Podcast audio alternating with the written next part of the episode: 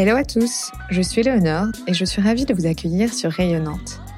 Dans chaque épisode de ce podcast, je donne la parole à des personnalités inspirantes qui contribuent à faire rayonner Nantes à travers leurs projets d'entreprise, associatifs ou culturels. J'espère que vous prendrez plaisir à écouter leur parcours de vie, leurs visions et leurs actions. Rayonnante, le premier podcast de Nantais pour des Nantais. Pour ce nouvel épisode, je suis partie à la rencontre de Julie Flamingo. Julie, vous l'avez peut-être découverte via son compte Instagram qui ressemble à un joli carnet d'adresses car elle y partage ses bons plans dénichés à Nantes ou ailleurs. Julie est également auteure et éditrice de guides de voyage. Et c'est principalement de ça dont nous allons parler aujourd'hui, car ces magnifiques city guides sont bien plus que de simples guides de voyage traditionnels. Avec leur format original, leurs cartes illustrées et leurs adresses confidentielles, ils sont une véritable invitation à découvrir l'âme des villes qu'ils présentent. Surtout, Julie adore Nantes, depuis son installation avec ses deux garçons et son amoureux il y a une quinzaine d'années. Et c'est pour cela aussi que j'ai eu envie de la rencontrer, pour en savoir un petit peu plus sur elle, sur son parcours, sa maison d'édition, ses city guides dont celui de Nantes.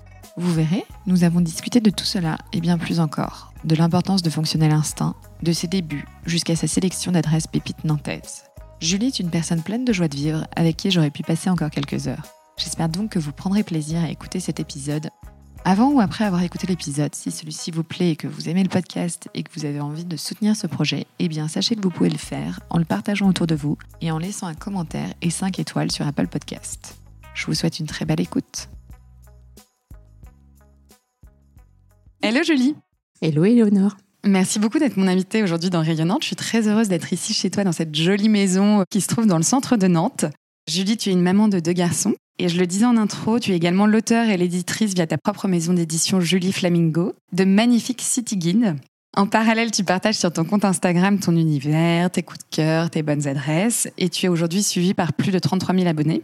Alors Julie, aujourd'hui on va s'intéresser un peu à toi, à ton parcours, à ta maison d'édition, tes city guides dont celui sur Nantes. Tu habites à Nantes depuis une quinzaine d'années, mais je sais que tu es bretonne d'origine et que tu es très attachée à cette région. Est-ce que tu pourrais nous raconter pourquoi en quelques mots? En quelques mots, alors je suis effectivement bretonne et euh, finistérienne. Et au-delà du Finistère, je suis même bigoudaine. Très important pour moi. Mes parents habitaient enfin habitent toujours d'ailleurs Fouénan. Ma grand-mère euh, habite le pays, habitait le pays bigoudin et je passais énormément de temps chez ma grand-mère, toutes les vacances, beaucoup de week-ends. Et pour moi, c'était vraiment un symbole, mais d'une liberté extraordinaire. Ma grand-mère était femme de marin-pêcheur, euh, donc voilà, j'ai toute une enfance reliée comme ça euh, à l'univers maritime, très très très fort, donc à la mer et à la mer, on va dire dans les deux sens d'ailleurs, MER et MERE. E. Euh, et ça a énormément conditionné euh, bah, la, la, femme que je suis devenue. Le pays bigoudin, c'est un pays, euh, c'est très matriarcal. Et voilà, ça a énormément insufflé comme ça entre le vent de l'océan et, et, ce matriarcat, euh, la, la, la, personne que je suis devenue, mes attaches. Et est-ce qu'à ce, moment-là, tu avais déjà envie de travailler dans l'univers du voyage? Alors non, toute petite, pas du tout. Toute petite, je voulais être boulangère parce que euh, je ne voulais pas payer mes bonbons. Plus tard, en grandissant, je pense qu'effectivement, ce côté euh, mer, marin, euh, Bretagne, voyage, que j'ai aussi eu beaucoup par par mes parents, m'a fait grandir comme ça avec ce petit ce petit truc du voyage dans, dans le sang. Et euh, j'ai associé, je pense, cette envie de découverte, cette curiosité au journalisme. Et donc très très vite, euh, à la fin du collège, je pense, j'ai voulu devenir journaliste. Et ça, c'est quelque chose qui m'a vraiment euh, accompagnée très très longtemps. D'accord. Et finalement, euh, tu n'as pas été journaliste puisque tu as été RH dans une entreprise pendant un certain nombre d'années. Est-ce que tu pourrais nous retracer du coup un peu ton parcours entre l'envie d'être journaliste et, et, justement ce métier Bien de RH? sûr. Alors l'envie d'être journaliste, donc c'était toujours ce côté un peu lié à l'investigation, le voyage, etc. Finalement, il s'est trouvé que j'ai fait un bac économique et que euh, bah, l'économie euh, m'a mené à faire plutôt des études de finance internationale. Aujourd'hui, j'ai énormément de mal à comprendre euh, comment j'ai pu choisir cette voie-là alors que je n'ai jamais été une matheuse. Je pense que c'était parce que j'avais un doux rêve de jeune adulte, on va dire, qui était de, monter un journal économique euh, au Mexique. C'est pareil, la vie a fait que ça ne s'est pas fait du tout. Mais que mes pas m'ont mené comme ça en stage de fin d'études dans une ESN, une entreprise de services numériques. Euh, et donc je faisais un stage orienté export comme ça dans le milieu dans le milieu numérique. Euh, cette société euh, a apprécié le stage de fin d'études que j'avais passé, m'a proposé de m'embaucher, mais n'avait absolument aucun poste en création sur de l'export. M'ont demandé si j'étais ok pour gérer la partie recrutement et la partie communication de la société à 23 ans, je trouvais ça plutôt euh, plutôt chouette comme opportunité, donc j'ai dit oui. Et puis c'est trouvé que bah, j'ai fait mon petit bonhomme de chemin comme bien souvent en France. Puis bah, j'ai évolué comme ça dans la RH en milieu euh, numérique. J'ai fait grandir mon poste, j'ai changé de société jusqu'à devenir responsable RH d'une agence, d'une entité nantaise, toujours en ESN, où là j'avais une gestion très très étendue des ressources humaines. Ça allait du recrutement à la gestion de la carrière, en passant par la formation, les augmentations de salaire, euh, la fidélisation des collaborateurs, comment engager un collaborateur dans une société. Donc des sujets que je trouvais euh, hautement passionnants dans la mesure où dans ma société, on me laissait vraiment euh, beaucoup de liberté jusqu'à ce que la société, d'année en année, le climat se, se, délète un peu parce qu'il y avait une recherche de course à la productivité, parce que la société a été rachetée. Et là, je me suis sentie vraiment moins en, moins en accord. Et puis j'ai à un moment donné décidé de, décider de quitter cette société. Et entre-temps, j'avais créé mon guide de Nantes qui était vraiment un gros succès. Et donc, voilà, à un moment donné, tout s'est un peu aligné pour me dire bah vas-y pars et vole maintenant de tes propres ailes. D'accord. Voilà. Ok. Et alors juste si je reviens du coup euh, sur ton installation à Nantes, donc tu t'es installée à Nantes au tout début de ta carrière euh, Je me non, j'ai commencé ma carrière à Rennes. Et j'ai rejoint Nantes euh, pour faire un suivi de conjoint, puisque mon, amoureux avait été muté, lui, à Nantes. Et puis, à un moment donné, euh, j'ai quitté ma société rennaise pour une société nantaise, et puis je l'ai rejoint. Donc, tu nous parlais de tes guides. Euh, comment, finalement, est née cette idée d'écrire et d'éditer tes, tes guides, tes city guides? La création de ma société d'édition est née du fait que j'ai toujours fabriqué mes propres guides de voyage je n'ai jamais, euh, voilà, je n'ai jamais été cliente du Lonely Planet, du guide du routard. C'est, je me suis jamais retrouvée dans ces guides-là. Donc, depuis toujours, je crée mes guides sur mesure. À l'époque, avec du papier, je me rappelle, Moleskine avait sorti des petits, euh, des petits, des petits formats de carnets city guide comme ça qu'on pouvait complètement customiser avec des petits onglets euh, pour les salons de thé, les restaurants, les musées, etc. Et moi, j'ai toujours été aussi une collectionneuse, donc j'avais tout un tas d'articles sur tout un tas de villes. Et puis quand j'avais, par exemple, décidé d'aller à Londres, voilà, je reprenais ma pile d'articles que j'avais déchirés dans les magazines, et puis je me faisais mon propre, euh, mon propre guide euh, by Julie. et donc, euh, je pense que tout est né comme ça, en fait, où un jour, je préparais un voyage en Californie. C'est un premier voyage en Californie, donc ça, c'était il, il, y a plus de dix ans. J'avais énormément de documentation et euh, notamment j'avais trouvé des cartes, des cartes illustrées, euh, des cartes topographiques avec des adresses et tout était en anglais. Donc du coup je traduisais tout pour me dire, enfin pour me faire la lecture comme ça de ce que j'avais envie de voir, etc. Pas voir. Et puis un soir, en en parlant avec les copines, je disais ah bah je prépare mon voyage, mais c'est vraiment long parce que toute la documentation est en anglais. C'est dommage que ça n'existe pas en français, ce genre de, documents, de cartes. C'est hyper pratique. Et là, j'ai eu une amie qui me dit bah, Pourquoi tu crées pas ça? Et je me suis dit C'est vrai, tiens, pourquoi je crée pas ça? Puis voilà, on a continué à passer une excellente soirée. Je, rentre à la maison, je me couche avec cette petite idée, cette petite phrase qui, me trottait dans la tête. Et le lendemain, je me réveille, mon amoureux se réveille à côté de moi et je lui dis euh, J'ai envie de faire ça. Et il me dit Allez, banco. Et voilà, l'idée est née comme ça. Euh, je vais faire un guide de Nantes, et c'est vraiment né d'une voilà d'une concomitance de de choses, euh, mais de manière extrêmement spontanée, non réfléchie. J'ai pas fait d'études de marché. C'est vraiment né d'un souhait comme ça. Je crois que ce truc-là, il est arrivé comme ça un peu naturellement, en me disant bah tiens, va nourrir ta créativité d'une autre façon. Mais euh, pour autant, je viens d'une famille, voilà, mes parents sont enseignants en art plastique, on n'a jamais été des entrepreneurs.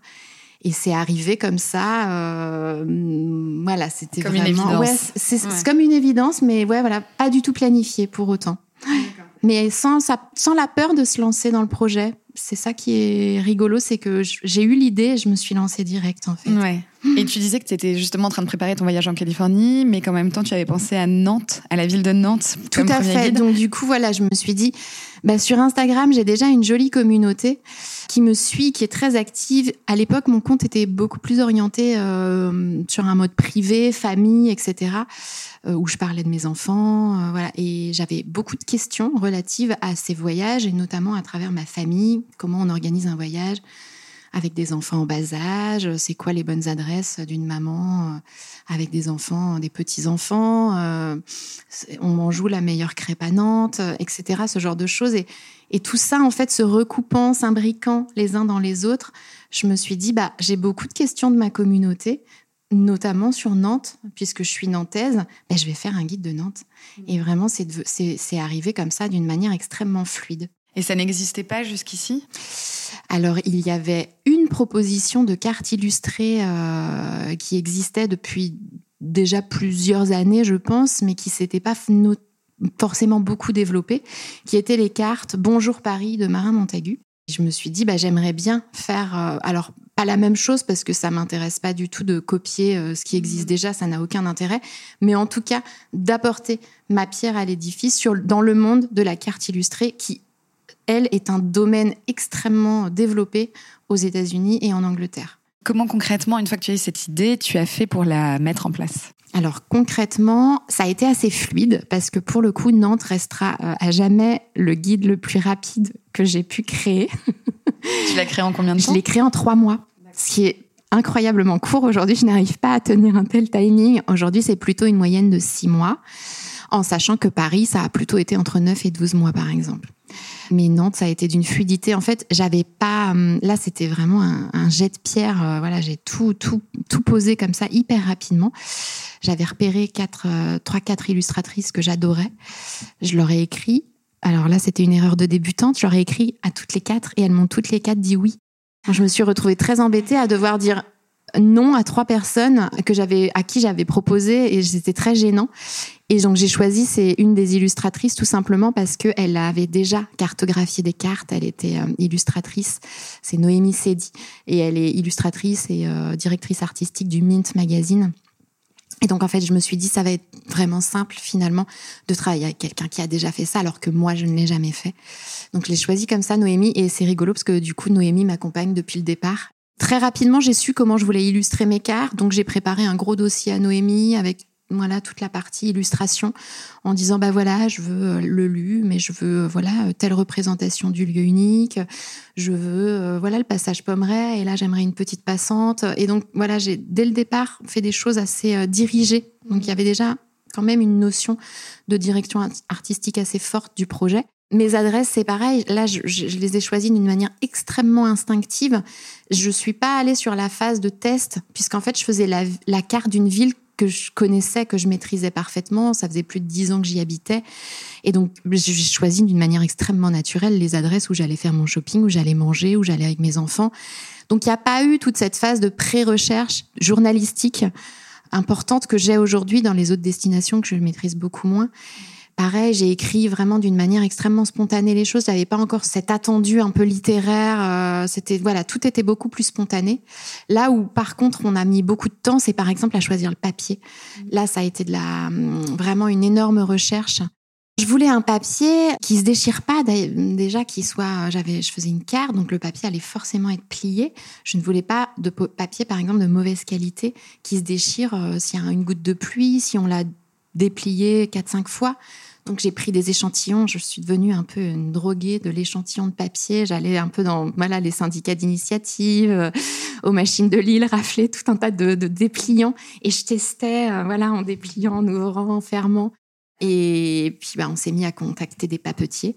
Euh, on a reçu je sais pas combien d'échantillons de papier et je me disais non là c'est trop cartonné là ça va pas. Et un jour j'ai reçu un papier et c'était un peu comme la robe de mariée. J'ai su que ce serait ce papier là c'était le papier de mes rêves qui était à la fois extrêmement velouté. Il avait voilà il était pas rigide sous la main. Il se passait un truc un peu vivant où il était velouté et en même temps il était d'une incroyable solidité. Il se pliait pas. On pouvait le déplier mille fois, il n'y avait pas de pli dans ce papier.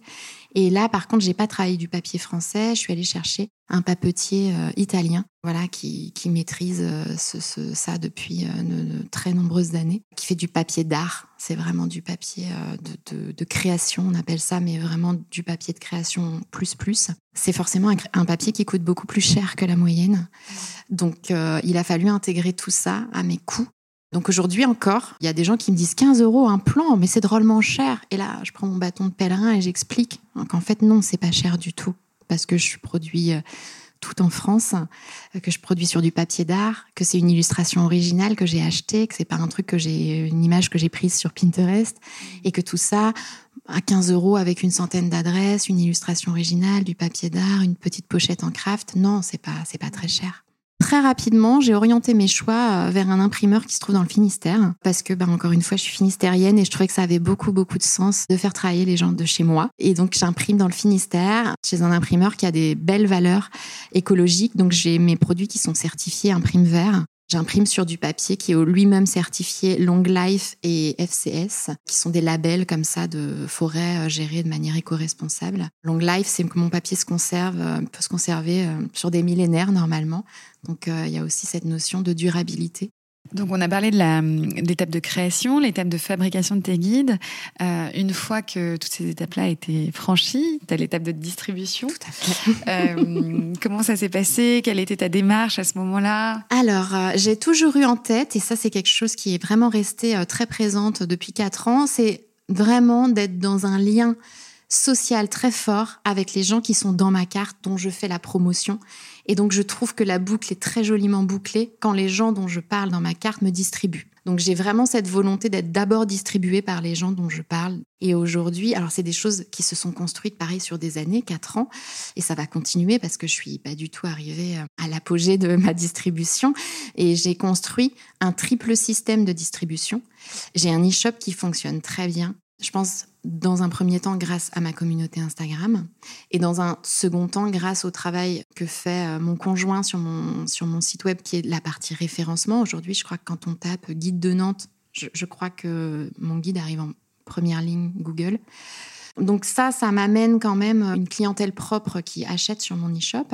Ensuite, j'ai développé un réseau de commerces indépendants qui vendent mes guides. Et ça, c'est un peu les boutiques dont je parle. Et puis d'autres boutiques qui m'ont contacté de manière un peu spontanée et qui sont en général plutôt des concept stores, donc qui ne sont pas nécessairement des librairies, hein, qui sont vraiment des boutiques, mais parce que mes guides vont très bien dans cet univers un peu lifestyle d'objets un peu jolis euh, qui se marient très bien avec des objets de déco, avec du, du thé, enfin voilà, n'importe quoi. Donc là, on est sur le concept store que je développe et que je gère moi-même aujourd'hui. Et puis, euh, il y a le troisième, mais néanmoins essentiel travail de diffusion en librairie, qui là est un travail à part entière. Je me suis aperçue au bout de deux ans que je n'arrivais pas à mener ce travail seul. Il y a, je crois, à peu près 3500 librairies en France à peu près. J'arrive pas à gérer commercialement la distribution de 3500 points de vente, c'est impossible seul. Donc il y a deux ans, un an et demi, j'ai hum, fait le choix de prendre un diffuseur, qui est une société à part entière, qui fait ce travail de commerce, de me diffuser dans toutes les librairies de France. Donc normalement, si vous ne trouvez pas un de mes guides en librairie, il suffit de le commander à son libraire et il est, il est commandable et livrable en 24 heures. Et si je reviens du coup un peu sur la sortie de ce premier guide, donc ce premier city guide qui était sur la ville de Nantes, comment ça s'est passé à ce moment-là? Comment s'est passée la sortie de ton premier donc, guide? euh, j'avais donc j'ai participé. Enfin voilà, pendant trois mois, ça m'a énormément occupée. Comme j'avais cette communauté Instagram, bah, j'ai fait du teasing en disant que je faisais un guide, mais les, les gens ne savaient pas en fait qu'est-ce que c'était que ce guide. Et j'ai fait ma soirée de lancement dans la boutique d'une amie. Et en fait, ce fameux soir de lancement, ben on s'y moi je m'y attendais pas, Sarah ne s'y attendait pas du tout.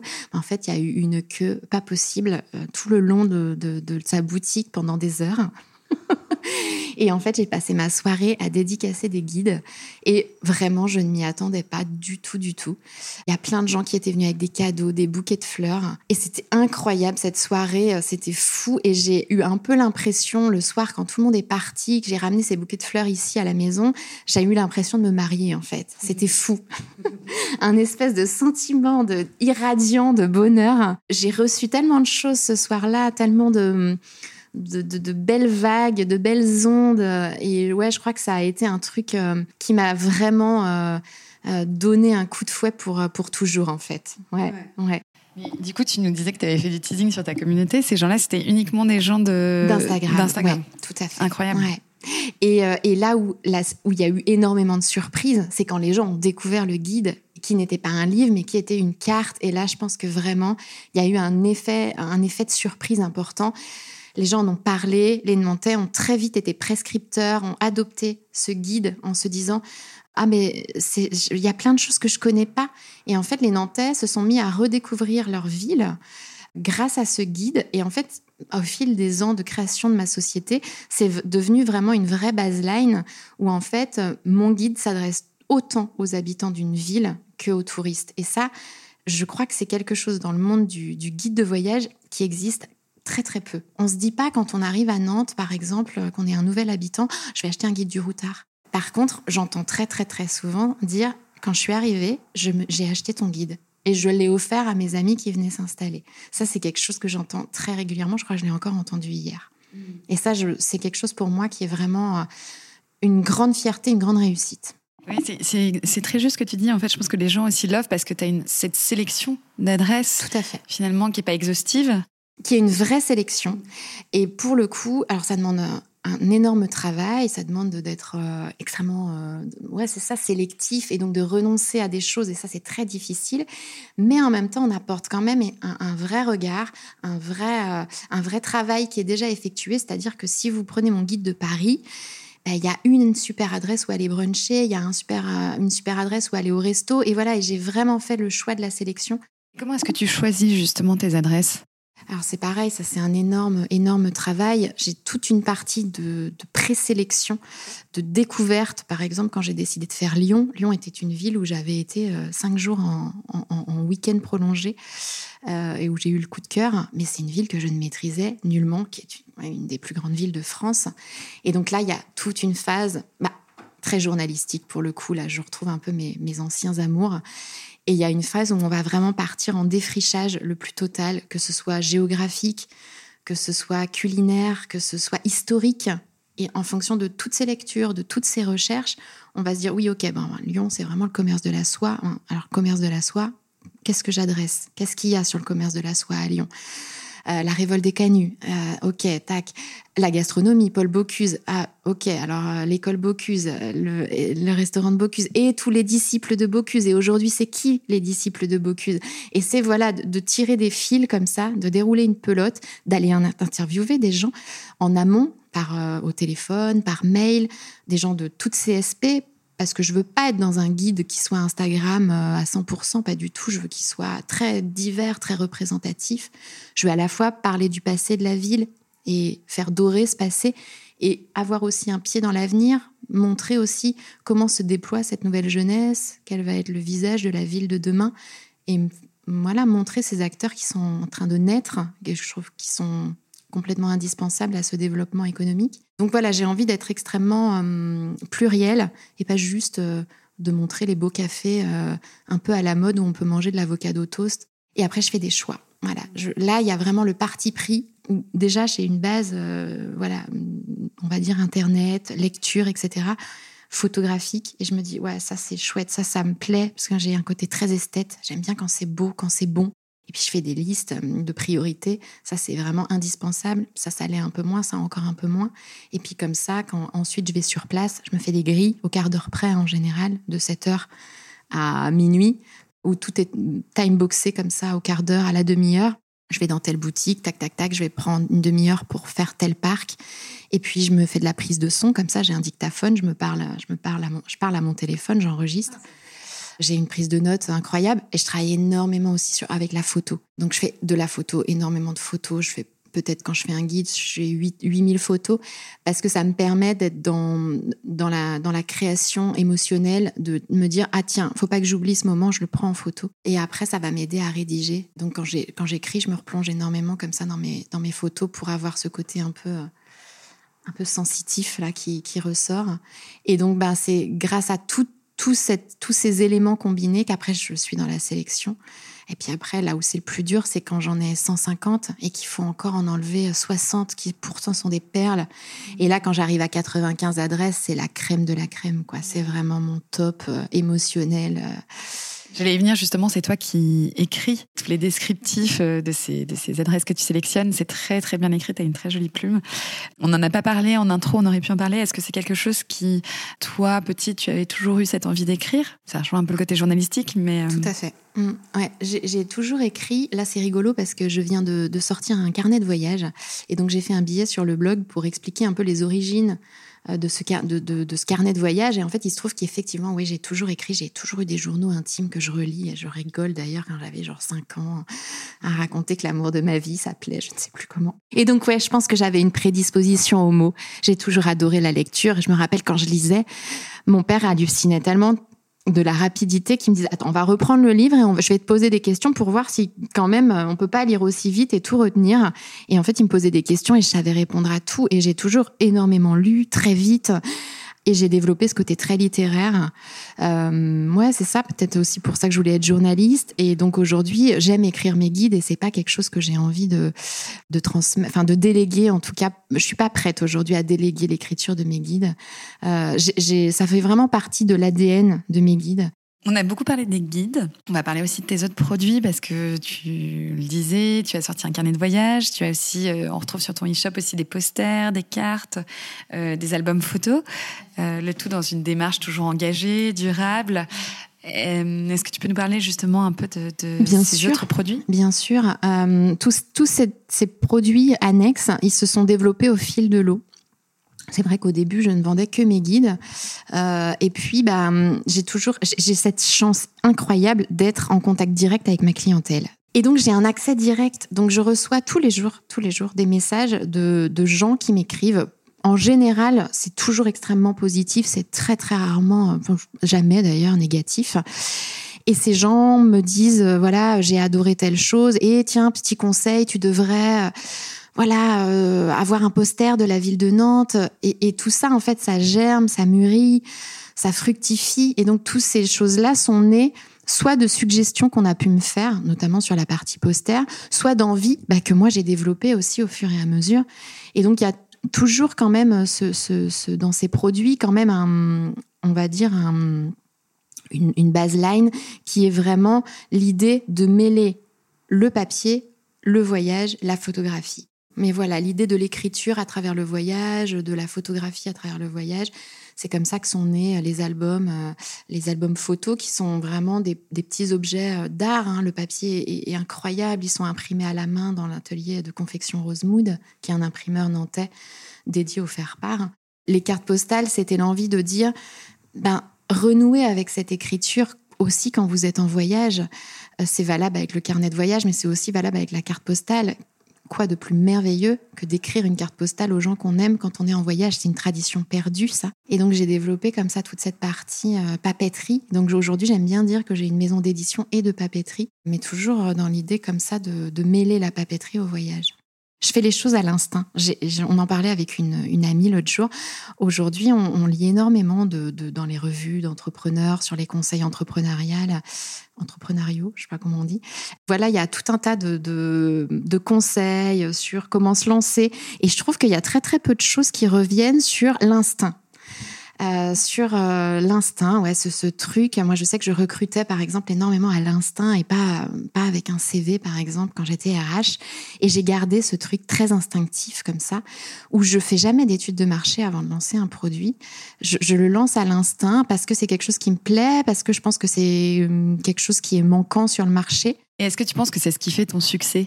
Non, je pense que c'est pas uniquement ce qui fait mon succès. Je pense que ce qui fait mon succès, euh, je pense que c'est l'engagement que j'y mets et la transparence. Voilà, je pense que je suis transparente. Quand je parle de quelque chose, je, ne suis jamais payée pour euh, pour le faire, et donc il y a quand même une forme de, spontanéité euh, du propos de, et, d'honnêteté quelque part. Et toi, qu'est-ce que tu aimes le plus aujourd'hui dans ton activité?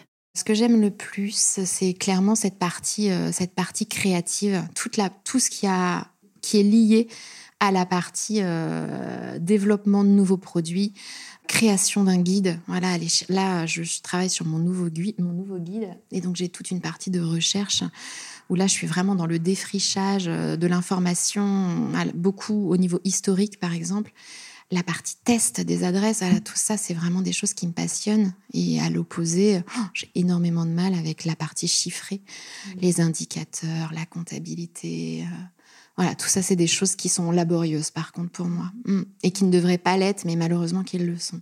Et comment est-ce que tu fais pour trouver l'inspiration? L'inspiration, elle est, euh, je, je, vais pas la chercher, elle, elle vient à moi, elle est en moi, euh, et tout est un, tout m'inspire en fait. J'ai une inspiration perpétuelle. Je suis jamais à sec d'inspiration. J'ai même peut-être trop d'imagination et je suis obligée de brider cette imagination parce que je peux pas tout faire. je ne peux pas tout produire ce que j'ai envie de produire. Euh, mais je ne suis jamais en, voilà, en manque d'inspiration. Et justement, tu parlais de tes enfants. Je disais en intro, tu as deux garçons. Comment est-ce que tu arrives à trouver du temps pour toi entre euh, tes garçons, euh, ton activité? Alors, je dirais que le temps que j'arrive à trouver pour moi, je le trouve grâce à mon amoureux. J'ai un amoureux qui est extrêmement présent depuis toujours, que ce soit dans l'éducation des enfants, que ce soit dans l'aide qu'il m'apporte à gérer ma société, euh, dans, voilà, c'est un homme moderne, donc il fait la cuisine, euh, il fait les courses, euh, voilà. Donc ça aussi, bah, c'est des choses que je ne fais pas et qui me laissent du temps pour moi. Donc je fais du sport et je, passe aussi, je consacre aussi beaucoup de temps à mes enfants. Tu as traversé beaucoup d'étapes, tu as développé beaucoup de produits. Est-ce qu'il y a eu des moments où tu as été des moments un peu plus difficiles où tu as pu être découragé, où tu as pu te dire bon bah là j'arrête oui, il y a des moments compliqués. Hein, il y a des moments compliqués. Plein de moments compliqués. La vie d'un entrepreneur euh, a tendance souvent à être un peu idéalisée. Alors quand je peux la comparer à ma vie de salarié, pour rien au monde, je ne reviendrai en arrière. Et pour autant, quand je, quand je regarde cette vie de salarié avec euh, l'œil ton comme ça en arrière, oh, je me dis, oh là là, mais c'était quand même sacrément confortable. Euh, quoi qu'il arrive, j'avais mon salaire qui tombait, qui est un salaire de cadre supérieur plus important, à ce que, plus important que ce que je gagne aujourd'hui. J'avais mes congés payés, mes cinq semaines de congés payés, mes dix jours de RTT, quoi qu'il advienne. Je rentrais le soir, j'ai jamais ramené de travail à la maison, jamais. Donc je gérais d'une manière assez fluide comme ça le, retour de l'école, enfin le retour de, l'étude et les devoirs, etc. Voilà, les choses me paraissaient finalement assez simples, mais sans ce petit, cette petite étincelle là qui aujourd'hui me fait tellement vibrer, même si la, la vie est beaucoup plus incertaine. Là, par exemple, avec le, Covid, le confinement, bah forcément, moi, je suis dans l'œil du cyclone, à la fois dans l'édition et dans le voyage. Mais pour autant, voilà, je ne reviendrai jamais en arrière. Je, je crois que je ne reviendrai jamais salarié. Et tant que je pourrais, je me battrai, voilà, pour, euh, pour, pour mener le plus loin possible cette entreprise, même si c'est de l'incertitude, du stress, des horaires, je n'ai plus d'horaires. Il m'arrive de travailler en soirée, il m'arrive de travailler les week-ends. Il m'arrive régulièrement de travailler les week-ends. Je sais d'ailleurs plus vraiment ce que c'est qu'un week-end. Ça n'a, voilà, que ce soit un lundi ou un samedi, euh, s'il faut que je travaille, je travaille. Euh, tout ça brouille les lignes, brouille les frontières. Et pourtant, ça m'apporte un, ouais, une forme de bonheur que, que je pense que je n'avais. Enfin, je me sens complète aujourd'hui. Je me sens alignée, euh, même dans la tempête. Bon, et si je reviens sur l'actualité de Julie Flamingo, tes maisons d'édition, euh, quels sont, toi, tes prochains projets? Euh, Alors, j'ai toujours plein de projets. Donc là, on est, euh, on est fin septembre.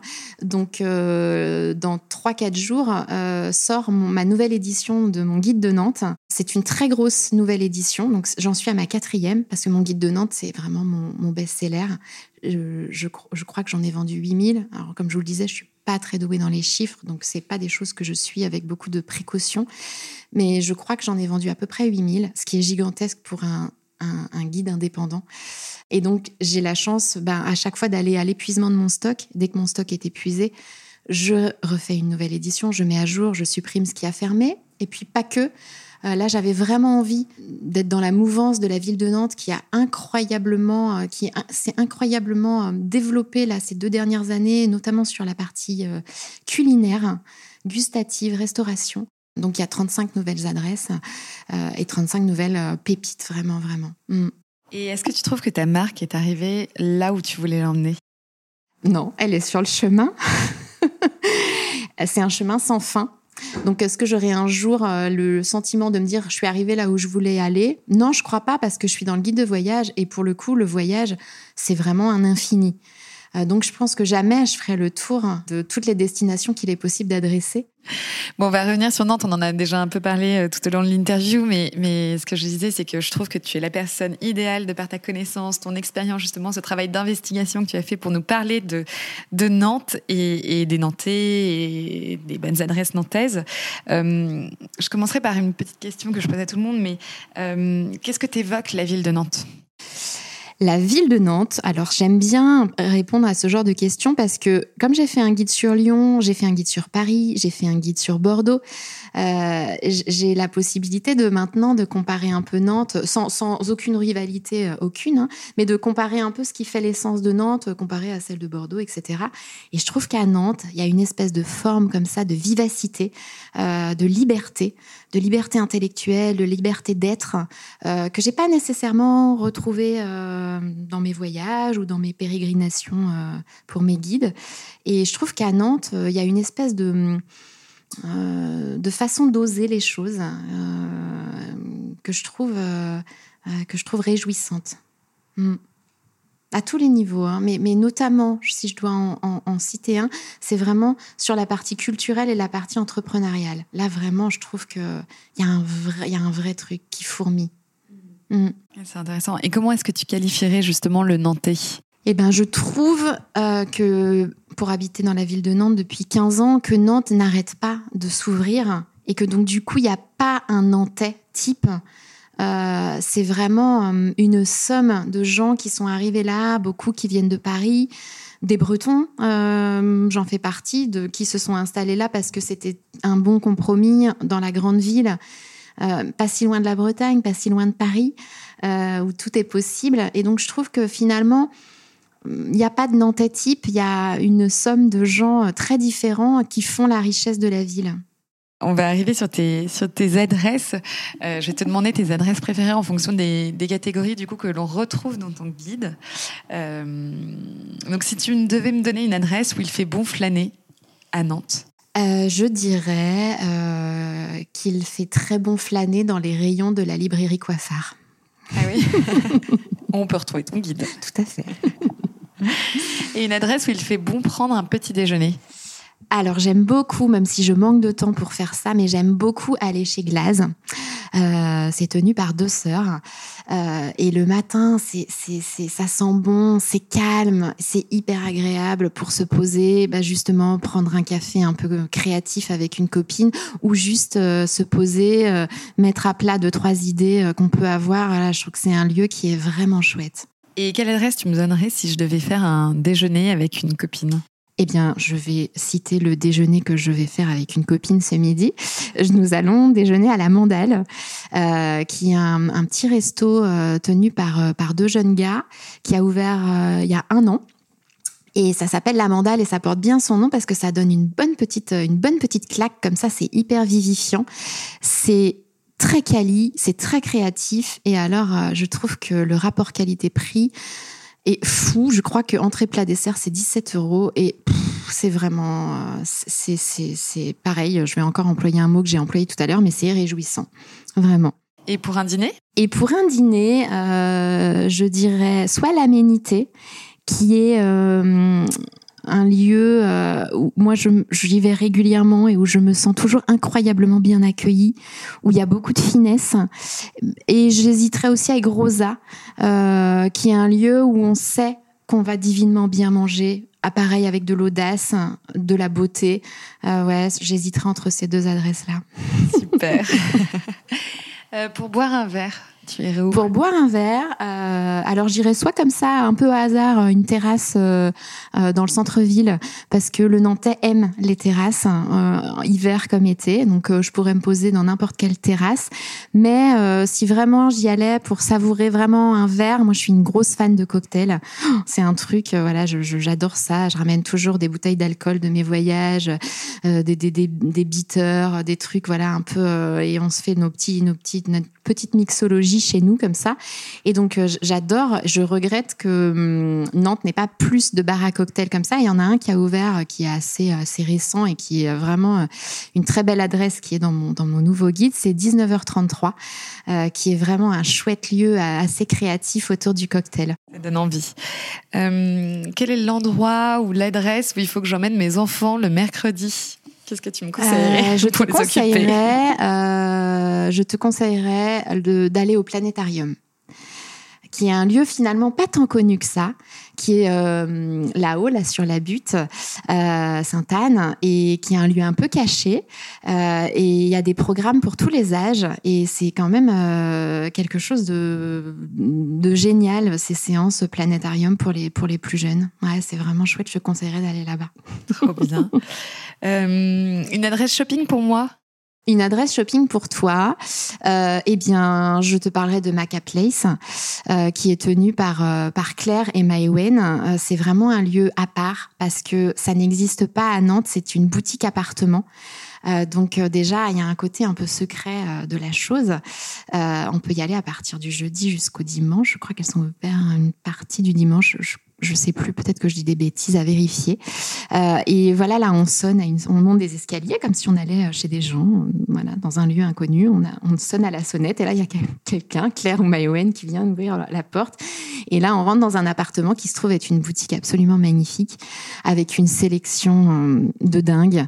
Moi, j'aime vraiment ce lieu parce qu'il est tenu par, voilà, par deux très chouettes personnes, qui a un vrai parti pris c'est un budget quand même plus plus plus. Euh, donc voilà, euh, moi c'est vrai qu'aujourd'hui j'aime acheter beaucoup moins mais beaucoup mieux et c'est vrai que j'ai tendance à m'offrir comme ça une très belle robe euh, de temps en temps. C'est rare mais voilà si j'ai une très belle robe à m'acheter c'est vrai que je vais aller chez Maca. Et puis après j'aime énormément Oko, énormément Oko. alors pas l'hôtel, hein. Oko une boutique de, de, de vêtements indépendants. J'adore leur sélection et j'aime aussi énormément Violette et moi pareil, je trouve que c'est très inspiré, très inspirant, c'est très c'est vraiment original, plus abordable et voilà, ce mix de trois boutiques là, on a une garde-robe un peu idéale. Génial. Et pour les hommes, tu conseillerais quelle boutique? Et pour les hommes, je conseillerais Oco. Très clairement, un conseil toujours, mais hyper avisé, euh, un choix de de, de marque. Euh, voilà, entre originalité, euh, qualité, ah ouais, Oko, c'est vraiment top pour les hommes. Mm. Bien. Et pour les enfants?